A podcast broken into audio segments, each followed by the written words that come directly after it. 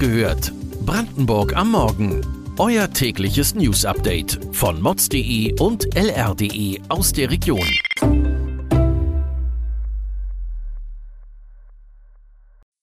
Guten Morgen an diesem 8. August.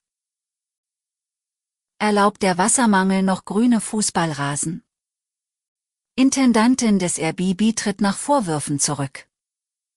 Warum der Spreewald einigen zu wild wird und bald freie Fahrt auf nördlicher A10. Das und mehr erfahrt ihr heute bei Wach gehört, Brandenburgs Morgen-Podcast von mods.de und lr.de.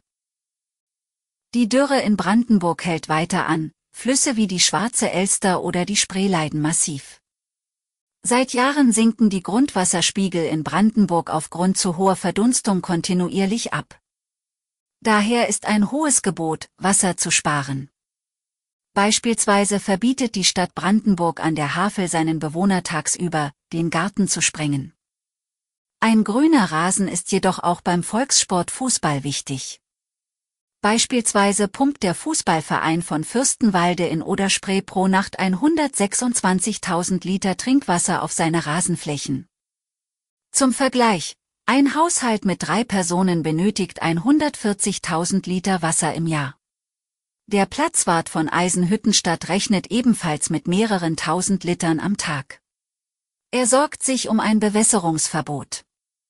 Dies ist für Vereine und Sportzentren in den einzelnen Wasserbehörden Brandenburgs aber nicht konkret geregelt. Derzeit arbeitet das Land daran, ein Konzept gegen den Wassermangel umzusetzen. Pläne einer Reglementierung gebe es aber bislang noch nicht. Patricia Schlesinger, die Intendantin vom Rundfunk Berlin-Brandenburg ist mit sofortiger Wirkung von ihrem Amt zurückgetreten. Die Senderchefin zieht damit Konsequenzen aus den immer lauter werdenden Vorwürfen gegen sich.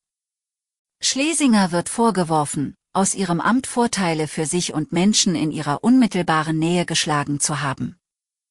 Es geht um mutmaßlich falsche Abrechnungen für Geschäftsessen, einen teuren Dienstwagen, ihre Gehaltserhöhung und hohe Kosten für Beraterverträge. Die Aufforderungen nach einem Rücktritt Schlesingers waren, kamen zuletzt auch aus dem Brandenburger Landtag.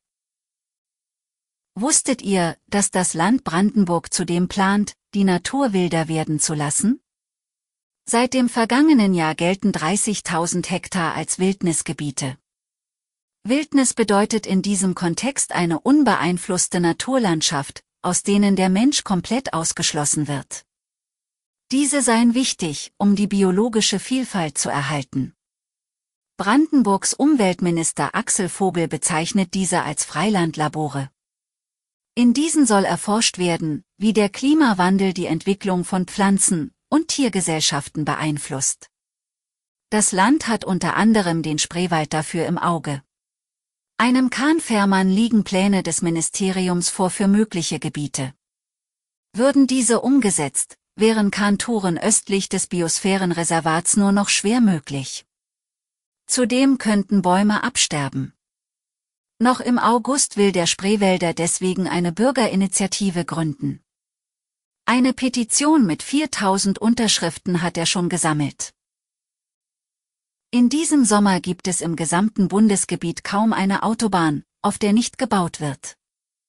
In Brandenburg wird derzeit der nördliche Berliner Ring zwischen dem Dreieck Oranienburg und Mühlenbeck ausgebaut. Das führte immer wieder zu Vollsperrungen. Noch im August ist eine weitere geplant. Die gute Nachricht ist aber, dass die Bauarbeiten voll im Zeitplan liegen. Derzeit rechnet die Projektgesellschaft, dass der Verkehr in Richtung Frankfurt oder immerhin wieder über zwei Fahrstreifen pro Richtung laufen wird. Noch bis zum 7. Oktober wird die Auffahrt und Abfahrt an der Anschlussstelle Neuruppin Süd wegen Bauarbeiten gesperrt sein.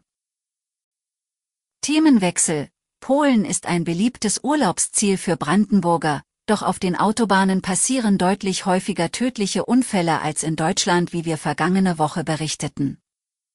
Wer die Straße lieber meiden möchte, kann auf den Zug umsteigen.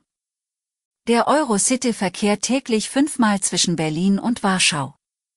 Doch die Linie hat ihre Tücken. Oft hat er mehrere Stunden Verspätung oder taucht erst gar nicht auf.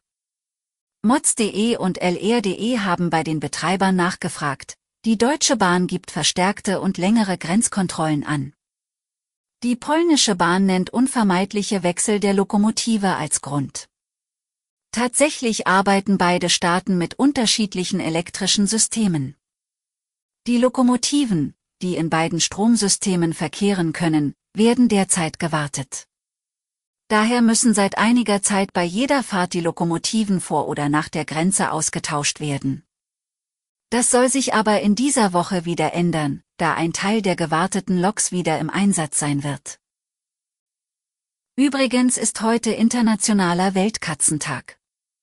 Dieser wird von Tierschützern gern zum Anlass genommen, dass besonders Katzen häufig von ihren Besitzern ausgesetzt werden.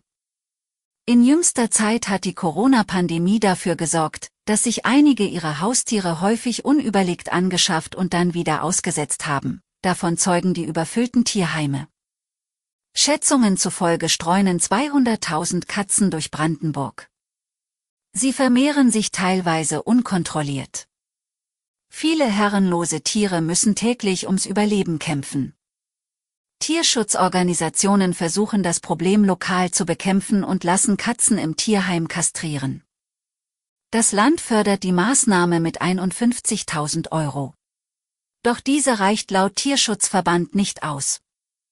Wer heute etwas Gutes für Katzen tun möchte, könnte seinem örtlichen Tierschutzverein eine Spende dalassen. Weitere Details und Hintergründe zu den heutigen Nachrichten lest ihr auf mods.de und lr.de.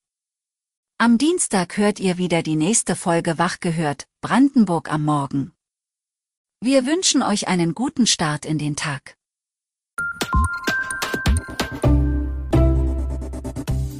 Wach gehört. Brandenburg am Morgen ist eine Produktion von mods.de und lr.de. Wir freuen uns auf euer Feedback per Mail an wachgehört.mods.de. Ihr findet uns auf allen bekannten Podcast-Plattformen. Abonniert uns für euer tägliches News-Update.